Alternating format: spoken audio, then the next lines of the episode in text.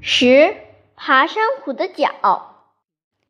学校操场北边墙上满是爬山虎，我家也有爬山虎。从小院的西墙爬上去，在房顶上占了一大片地方。爬山虎刚长出来的叶子是嫩红的，不几天，叶子长大就变成嫩绿的。爬山虎的嫩叶。不大引人注意，引人注意的是长大了的叶子。那些叶子绿的那么鲜艳，看着非常舒服。叶尖一顺儿朝下，在墙上铺的那么均匀，没有重叠起来的，也不留一点空隙。一阵风拂过，墙上的叶子就荡起波纹，好看的很。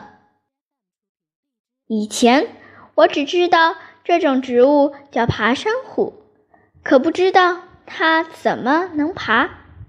今年我注意了，原来爬山虎是有脚的。爬山虎的脚长在茎上，茎上长叶柄的地方。反面伸出枝状的六七根细丝，每根细丝像蜗牛的触角，细丝跟新叶子一样，也是嫩红的。这就是爬山虎的脚。爬山虎的脚触着墙的时候，六七根细丝的头上就变成小圆片，扒住墙。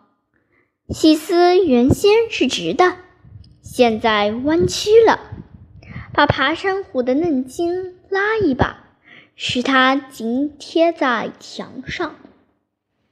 爬山虎就是这样一脚一脚的往上爬。如果你仔细看那些细小的脚，你会想起图画上蛟龙的爪子。爬山虎的脚要是没触着墙，不几天就枯萎了，后来连痕迹也没有了。触着墙的细丝和小圆片逐渐变成灰色，不要瞧不起那些灰色的脚，那些脚扒在墙上相当牢固，要是你的手指不费一点儿劲。休想拉下爬山虎的一根筋！